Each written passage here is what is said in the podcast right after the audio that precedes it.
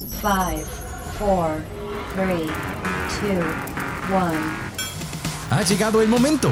Este es tu lugar para disfrutar, para divertirte e informarte. Este es tu momento de ser libre en nuestra frecuencia.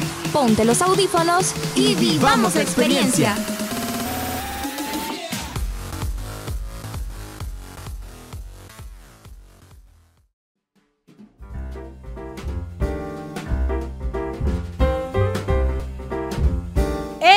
Estamos súper contentos porque por fin llegó la Navidad. ¡Woo! Feliz Navidad, Radio Escuchas, queridísimos. Nosotros los saludamos desde la cabina de Frecuencia Libre. Yo soy Miguel Hernández. Y yo soy Iris Zabaleta y sean bienvenidos y bienvenidas a su programa Frecuencia Libre. Y ahora sí, Santa Claus llegó a la ciudad. ¡Woo! ¡Felicidades! Finalmente es Navidad, damas y caballeros. Feliz Navidad. Y pues nosotros aquí en Frecuencia Libre no nos podíamos quedar corto y pues tenemos que hacer un especial de Navidad, que es lo que les traemos hoy, este día. Así es, Miguel, me encanta, es una época súper bonita porque puedes compartir con tu familia, con tus abuelitos, estar en esa calidez de tu hogar, compartiendo los alimentos. Y pues nada, en medio del olor ya a cohetes. Así es, y a pavo también, Y y a- comida, y a pavo, pollo, y a estrenos para la gente que a estrena. estrenos también, es cierto. Qué chivo, los, bueno, estamos súper contentos y desde aquí, desde cabina, los abrazamos y pues nada, veamos, vamos a ver qué hemos preparado para el día de hoy porque justamente hablando de la Navidad y de este tiempo tan hermoso que estamos eh, atravesando, vamos a hacer como un ranking, ¿no? Los Así chicos es. de amplificados han preparado un ranking con los el top 10 de los villancicos más escuchados en Navidad. Así es, Iris, definitivamente que el espíritu navideño y el ambiente navideño que se respira y se siente en todas las casas el día de Navidad no podría estar completo sin buena música. Y pues nada, nosotros desde acá, desde el pulgarcito de Centroamérica, les hemos preparado una lista para todos aquellos oyentes que nos escuchan desde fuera de las fronteras salvadoreñas. Pues podrán descubrir también cuál es, digamos, el estilo de música que se suele escuchar ahora en Navidad aquí en El Salvador. Así es, pongan una de Aniceto Molina. ¡Uh! Porque nos vamos con amplificados. Vamos con amplificados.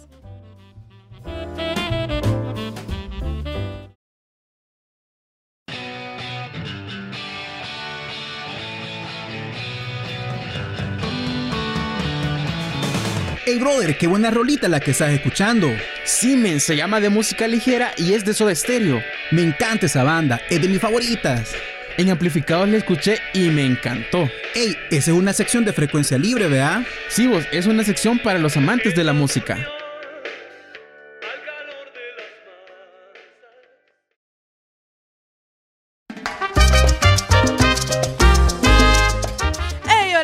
Están mis queridos Radio Escucha? Bienvenidos y bienvenidas a nuestra sesión de amplificados.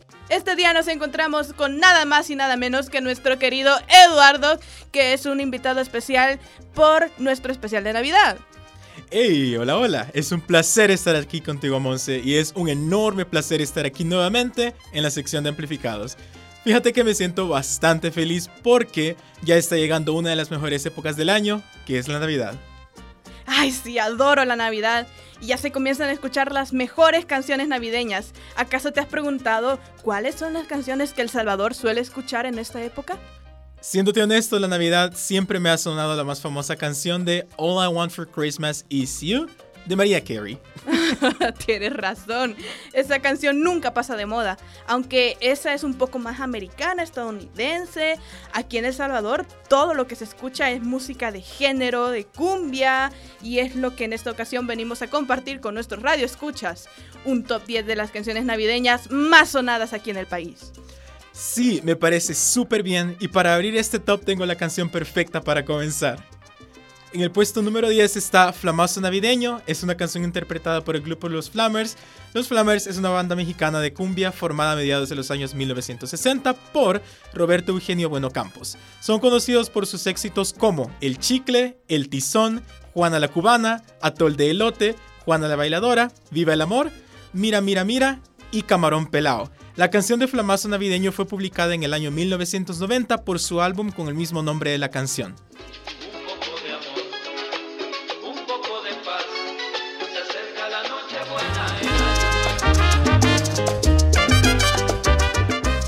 Ay, súper buena esa canción, es muy movida. Me gusta lo que dice. en el puesto número 9 tenemos la canción llamada El ausente, tocada por el grupo musical muy reconocido en El Salvador, Los Hermanos Flores. Esta canción se trata de uno de los miembros de la familia que está en un país extranjero y relata cómo en estas fechas tan especiales extraña a sus familias y lamenta no poder estar con ellos. La canción fue publicada en el año de 1995 y fue parte de su álbum 18 éxitos de los hermanos Flores.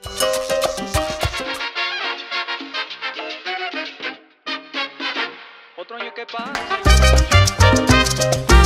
Muy buena. Esa canción representa bastante la situación de algunas familias que lamentablemente no pueden tener a un ser cercano debido a algunas dificultades que se les presenta. En el puesto número 8 está una de las canciones navideñas muy populares, la cual es Mi burrito sabanero. Esta canción por lo general tuvo muchas versiones a lo largo de los años, desde infantiles hasta normales. Una de ellas fue la que escribió el cantautor venezolano Hugo Blanco en el año 1972. Otra de las versiones más conocidas, la que escribió el cantautor Julio Preciado y publicada en el año 2001 con su álbum Navidad 2001.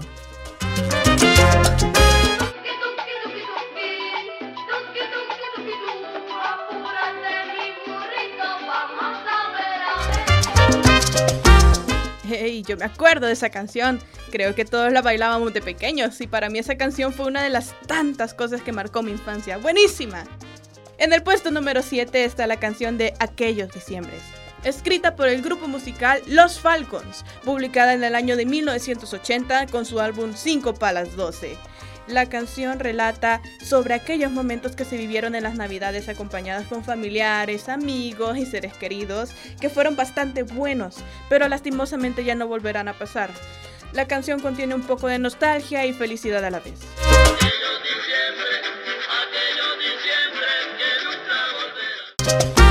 Oh, esa canción, los recuerdos que me trae de viajes navideños son bastante nostálgicos. Como tú dices, Monse. El puesto número 6 está Cantares de Navidad de Trío Vega Bajeño, una canción de 1999 en el álbum de clásicos de Puerto Rico, volumen 4. El trío Vega Bajeño fue un legendario trío de música popular puertorriqueña que existió desde 1943 hasta principios de los años 90. Este grupo marcó una de la era musical popular en Puerto Rico cuando los tríos eran muy populares en las Américas. El trío Vega Bajeño era considerado los embajadores de Puerto Rico y esta canción fue una de las más populares que el trío sacó. Es un pequeño remix de otras canciones navideñas.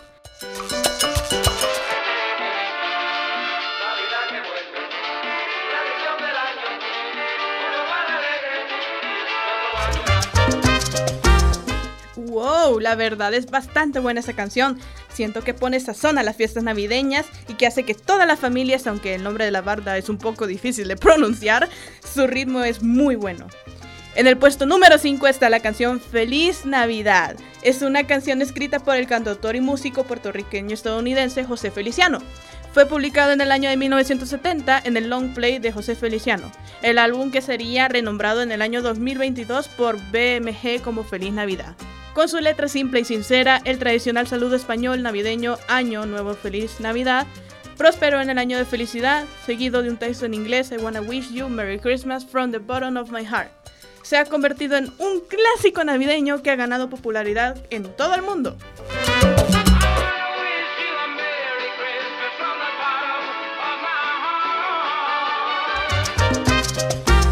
Ahí esta canción es bastante famosa, a pesar de que la cantidad de años que tiene aún sigue sonando en todas las festividades navideñas. En el puesto número 4 tenemos la canción El Año Viejo, escrita por Tony Camargo y publicada en el año 1953. Tony fue un cantante mexicano considerado uno de los íconos de la música típica. Camargo grabó en México El Año Viejo acompañado por la orquesta del maestro Chucho Rodríguez tema compuesta por el colombiano Crescencio Salcedo, la cual Tony escuchó en Caracas, Venezuela, y que forma parte de su primer long play que data de 1953. Ahora, considerando entre las piedras angulares de la música tropical mexicana y que durante muchos años comenzó a popularizar al nivel mundial como Sudamérica, entre ellos Ecuador, Colombia, Venezuela, Perú, Chile, Brasil, en Centroamérica, México, también España, Estados Unidos, Europa y Japón en distintos idiomas.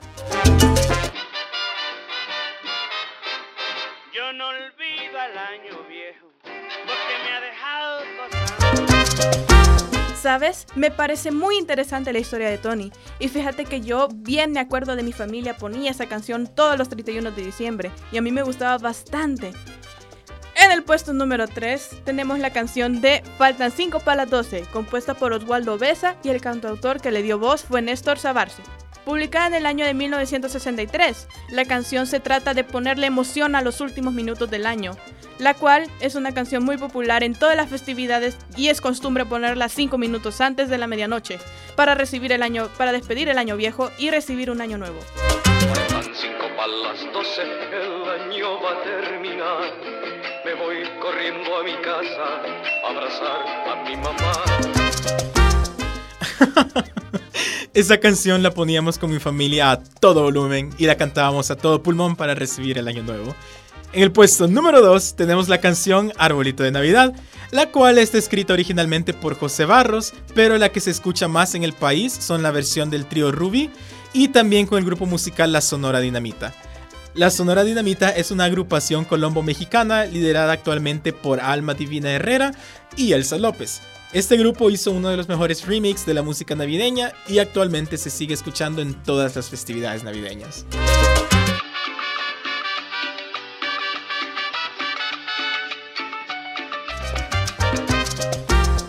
Te soy sincera, esta es mi canción favorita en lo que va del top.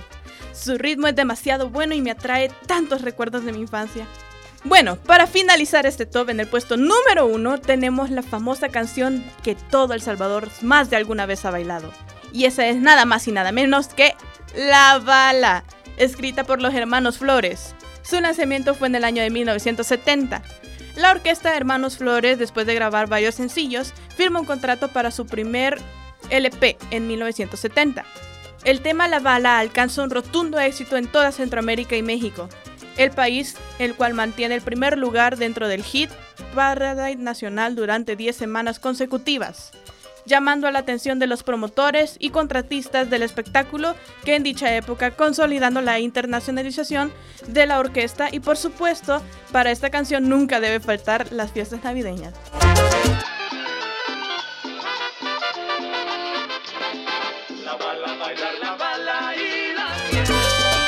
Y bueno, mis queridos oyentes, hemos llegado al final de nuestra sección de este querido programa de Amplificados. Fue un gusto haber compartido varios momentos con ustedes en todo el año. De parte de Amplificados, queremos decirles que tenemos mucho precio y dar gracias por habernos escuchado en todos nuestros segmentos. Queremos desearles unas felices bendiciones y felices fiestas para todos. Hasta, la, próxima y, feliz, Navidad, a todos.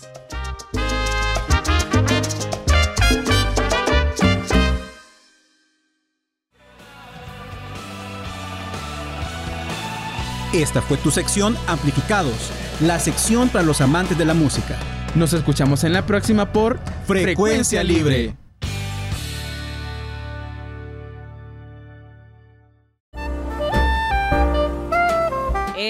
Faltan cinco para las 12, el año va a terminar. Voy corriendo a mi casa a abrazar a mi mamá.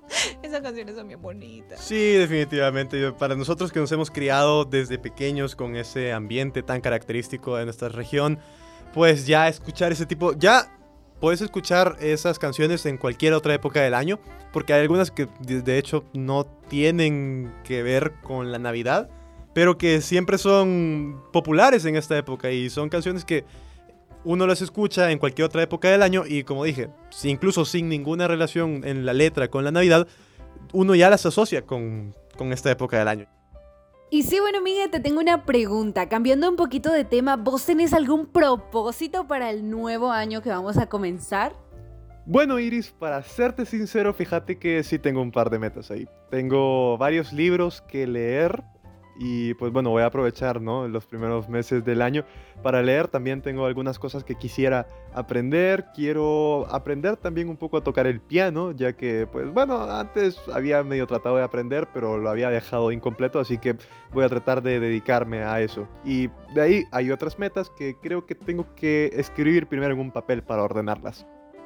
Sí, es que justo de eso nos van a hablar los chicos de XD, así que ¿por qué no pasamos con ellos? Vamos contigo, Cami. En esta sección no vale el aburrimiento. Importan las ganas de volar tu imaginación. Estamos a punto de entrar al mundo del extremo. Contigo superaremos cualquier barrera. Ven con nosotros a la dimensión extrema.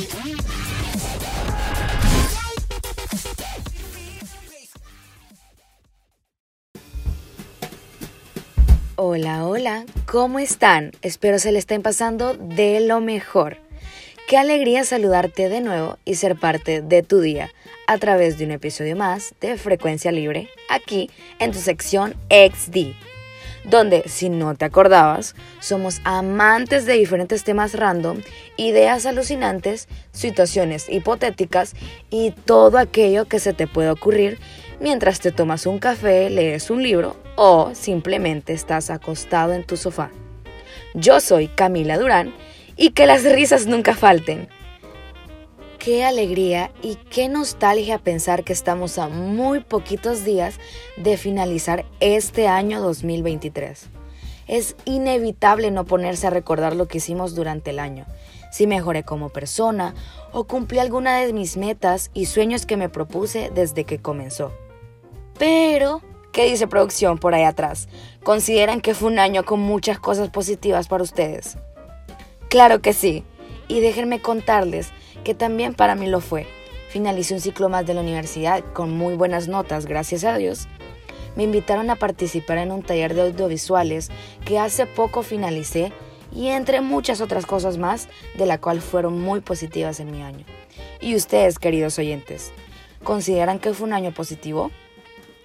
Pero bueno, ni ustedes ni yo podemos retroceder el tiempo, así que es mejor enfocarnos en qué y cómo podemos hacer para que el próximo año sí podamos cumplir o por lo menos llegar a esos deseos y propósitos que nos proponemos. Así que sin tanta intro, vamos a darle. Como ya les venía diciendo un poco, hay muchos deseos, anhelos y propósitos que por naturaleza queremos cumplir en un año nuevo.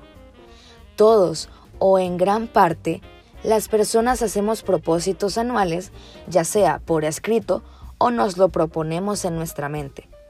Es normal frustrarse por no cumplir o por posponer alguno que otro por cualquier circunstancia o motivo de por medio. No todo lo que deseamos de hacer en un año se debe cumplir. Claro, que genera mucha satisfacción cuando nos proponemos algo y lo cumplimos en el tiempo que lo hemos querido, pero también es válido posponer o alargarlos. Para explicarles un poquito por si todavía queda un poco inconcluso, para mí las cosas pasan siempre por algo y está bien no cumplir todo en un año.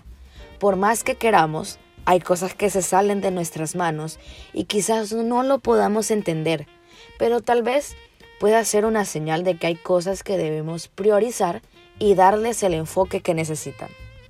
Si bien existe una gran variedad de recursos para poder lograr y avanzar con nuestras metas, John P. Baumgarten, en su libro Metas, Secretos y Técnicas para alcanzar tus sueños y metas, habla que para llegar a tus sueños y garantizar el éxito, existe una gran variedad de herramientas que te ayudan a tu desarrollo personal.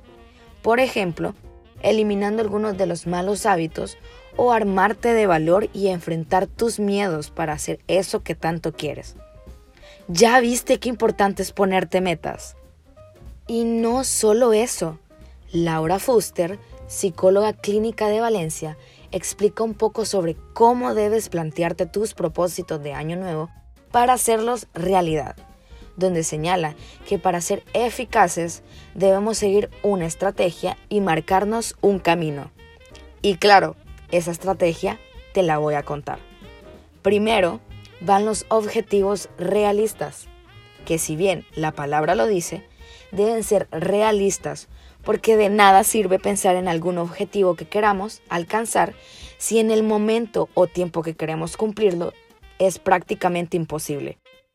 La siguiente estrategia es pensar en metas lo más concretas posibles, donde además de que tus metas sean realistas, sean los más concretas posibles. Así como plantearse hacer ejercicio el año que viene no parece ser un planteamiento bien pensado, ¿verdad? Sería mejor decirnos a partir del día 10 de enero saldré a correr todos los lunes de 7 a 8 de la mañana. Tenemos como tercera, dividir las metas en pequeñas acciones. Es conveniente ir de menos a más, con una acción concreta y en un principio hacer una acción pequeña pero que a medida se va consolidando y convirtiendo en un hábito, pueda ir ampliándose hasta obtener lo que deseamos. Otro aspecto importante en nuestras metas es la motivación propia. Foster plantea que para tener éxito en nuestros propósitos debemos de alguna manera hacer que nos gusten o apetezcan y no que estén impuestos por factores externos. Y te voy a poner un ejemplo mío.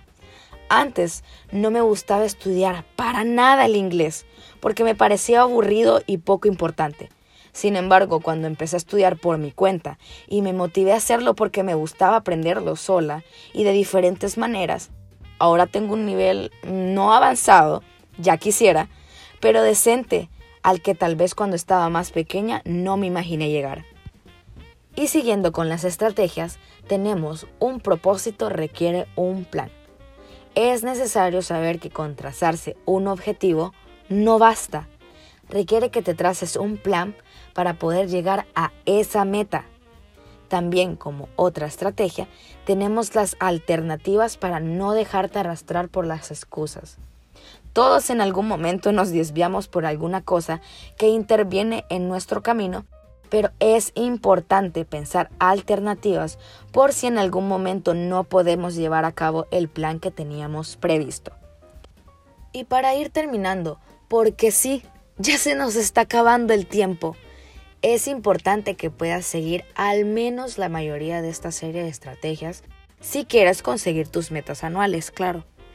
Antes, para serte sincera, me pareció un poco absurdo tener que ponerme metas, pero a medida que he crecido de edad y psicológicamente y mentalmente, le pude ver la importancia de poder visualizar mis deseos y proponerme hacerlos en un tiempo realista y que si no están saliendo algunos es porque o estoy fallando en algo o simplemente no he empezado por priorizar lo que de verdad va primero para poder llegar a lo que quiero. Ve, rimó. Y por último, pero no menos importante, no rendirse. Foster explica que intentarlo siempre es buena opción porque nos señala el punto de partida. Si intento correr, por ejemplo, una hora o dos horas y veo que soy incapaz, ya sé que tendré que empezar por un ejercicio más ligero después. Lo importante en estos casos es poder tolerar la frustración y no ver el intento como un fracaso, sino como un aprendizaje.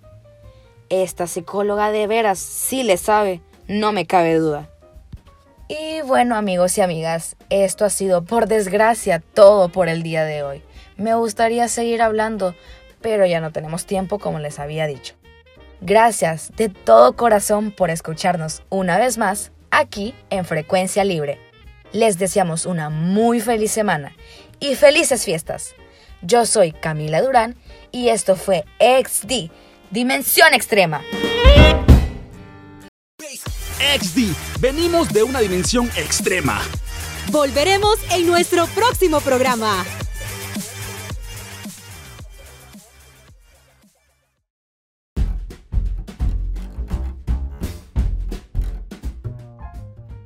Ay, muchas gracias a los chicos de XD, a la Cami ahí que se echó la locutada este día. Y pues qué lindo poder eh, platicar sobre estos temas, ¿no? Sobre lo que uno quiere lograr en un año. Y de pronto al final de año esto se convierte a veces en una checklist no lograda, pero no importa, porque saben, lo importante de estos propósitos es darte cuenta y hacer como una reintrospección y decir, hey, yo quiero mejorar esto, yo puedo mejorar esto de mí. Y tal vez en el camino nos damos cuenta que hay cosas más importantes que, no sé, hacer dieta, pero pero lograr eso y hacer como esa evaluación interna es bonito y es súper importante y creo que es maravilloso, creo que el tema ha sido maravilloso, pero pues el tiempo corre, así que vamos a ir pasando a lo que no sabías en un minuto.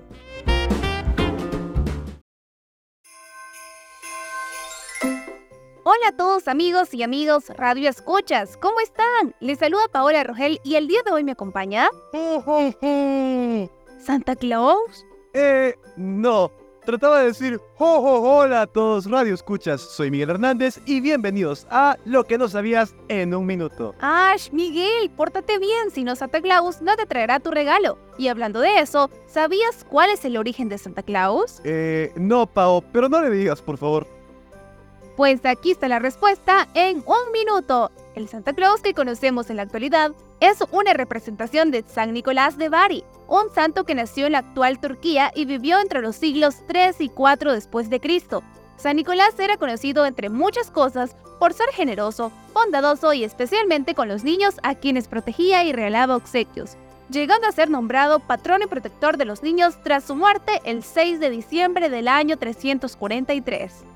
Durante la Edad Media, San Nicolás se convirtió en un santo muy conocido y apreciado en toda Europa, lo que hizo que el día de su fiesta, o sea cada 6 de diciembre, se convirtiera en una fecha celebrada en varias partes de ese continente, donde se acostumbraban a dar regalos a los niños.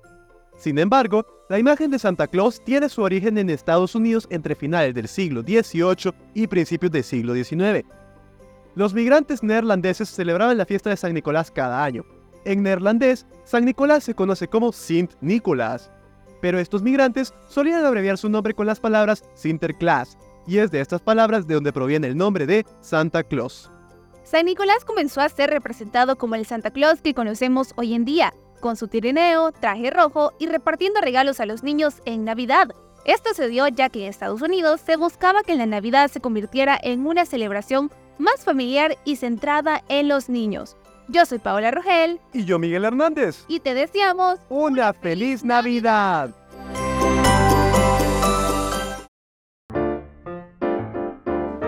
Muchísimas gracias amiga y a Pau y ahora sí que estamos súper contentos porque ya nos llenamos de todo el espíritu navideño y conocemos la verdadera historia detrás de Santa Claus. Así es, Iris, ya llenos del espíritu navideño definitivamente. Mira, creo que muchos tenían, pues, eh, creo que todos o la mayoría conocemos, pues, quién es Santa Claus, la imagen de Santa Claus, pero definitivamente que no muchos conocíamos la historia, el origen, porque pensamos que, pues, bueno, es simplemente un señor de traje rojo que vive en el Polo Norte, pero definitivamente hay una historia mucho más compleja y mucho más antigua también detrás de esa imagen.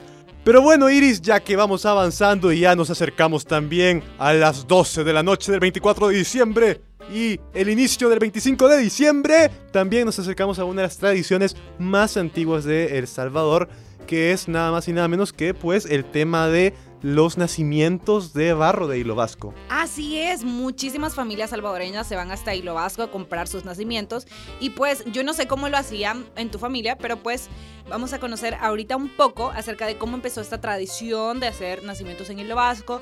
Sabemos que ellos tienen una larga tradición de la venta de artesanías, así que vamos con los chicos de... Buoneando. Vamos con Buoneando, claro que sí.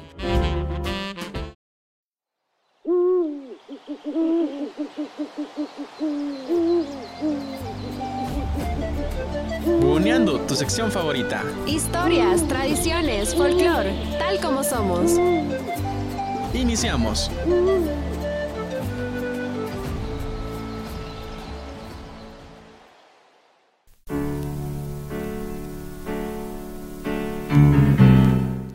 Hola amigos, ¿cómo están? Sean bienvenidos a una emisión más de tu sección favorita, Buoneando.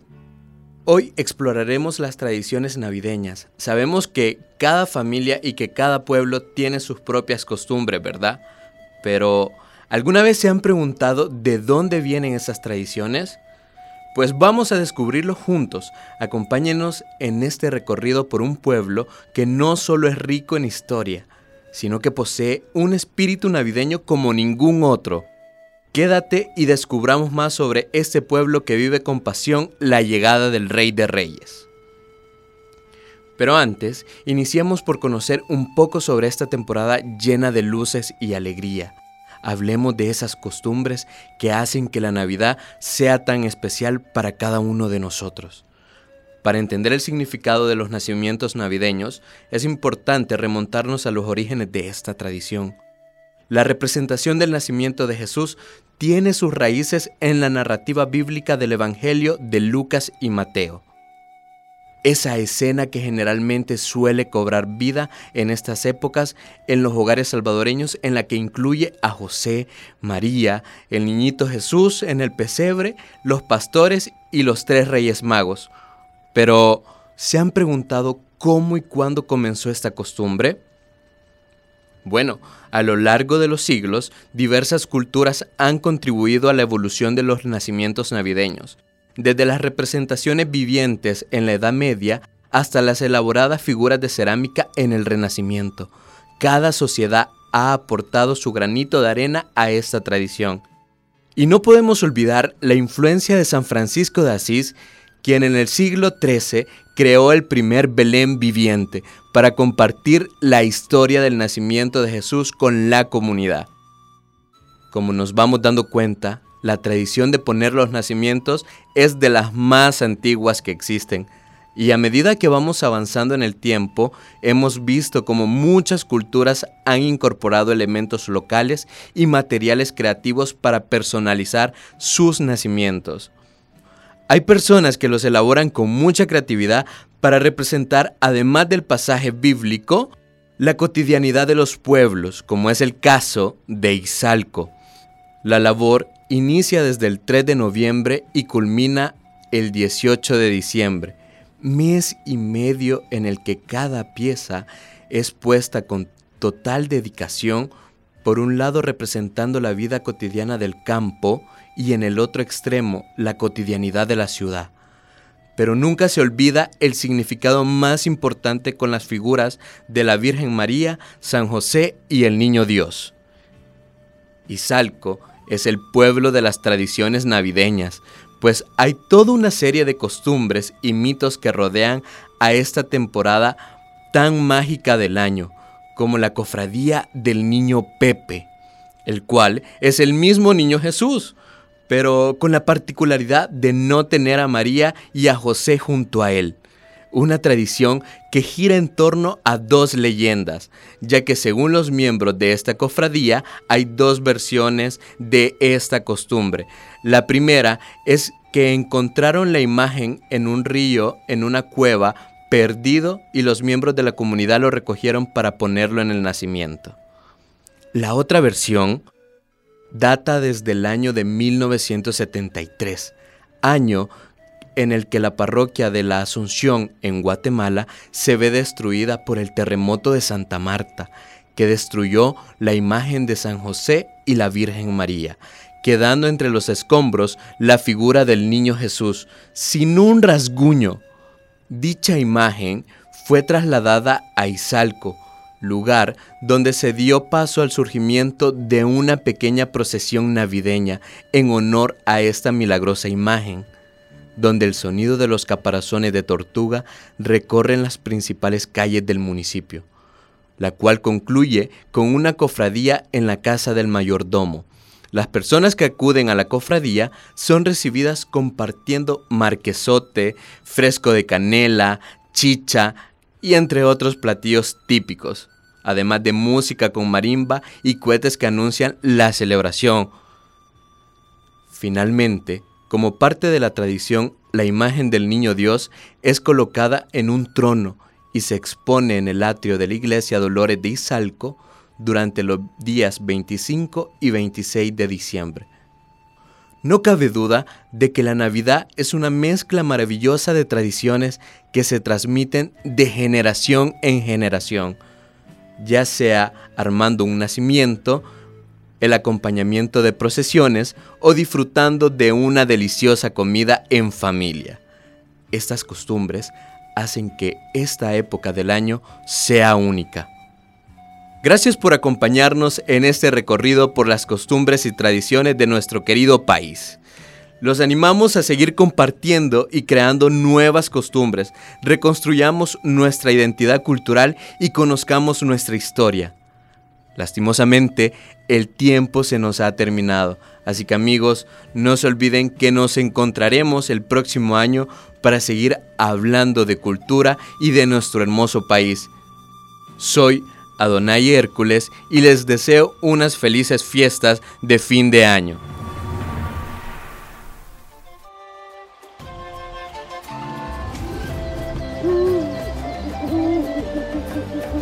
Esta fue tu sección Buoneando. Es tu cultura, nuestra cultura. Hasta, la próxima.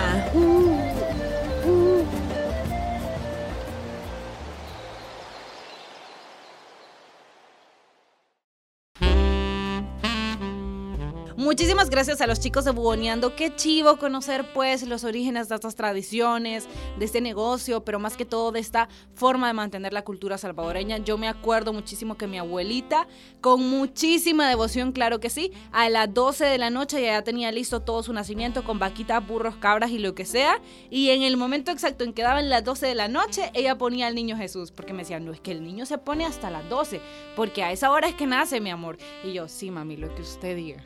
Así es, Iris. Yo creo que es una de las tradiciones que tenemos más arraigadas y aceptadas eh, dentro de nuestro imaginario social. Creo que el tema del nacimiento es súper importante y definitivamente no pasa de largo una familia salvadoreña que se respete, que ponga su nacimiento. ¿Sabes? O sea, también sobre todo cuando vas a, a las reuniones, ¿no? En casa de abuelos, abuelas, ahí siempre hay un nacimiento y pues es una linda forma de mantener tradiciones vivas. Pero pues nada, no hemos llegado al final, Iris, de nuestro programa. Pero, pero, pero, pero, la Navidad sigue. Así es, Miguel, estamos súper contentos y les deseamos a todos nuestros radioescuchas una muy feliz Navidad. Por favor, disfruten en la compañía de sus familiares y de sus amigos, revienten cohetes, claro que sí, con mucho cuidado, y cómanse los panes con chumpes que se quieran comer. Ahí en enero hacemos dieta, no importa, oiga, usted relájese, disfrute, ríase feliz y comas esas 12 uvas, todo lo que, en lo que usted crea, hágalo y sea muy, muy, muy feliz al lado de toda su familia. Así es, pero sobre todo no perdamos de percepción o no perdamos de vista que pues tenemos que darle la importancia que se merece a la familia, a estos espacios tan hermosos que pues tenemos una vez al año, pero que definitivamente creo que yo creo yo que somos los momentos que más recordamos, esos momentos en los que estamos en familia y qué mejor época para hacerlo que la Navidad. Así es, Miguel. Así que así nos despedimos. Pasen una muy feliz Navidad. Que Jesús, nuestro querido Señor Jesús, nazca en sus corazones y que bendiga a todas sus familias. Nos despedimos. Hasta aquí, Frecuencia Libre. Feliz Navidad. Yo soy, fui y seré su siempre ocurrente presentadora, Iris Zabaleta. Y yo soy Miguel Hernández. Nos escuchamos. Hasta la próxima. ¡Feliz Navidad!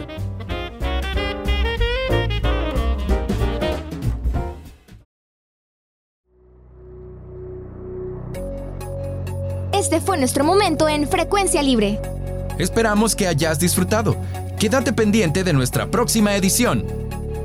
Frecuencia Libre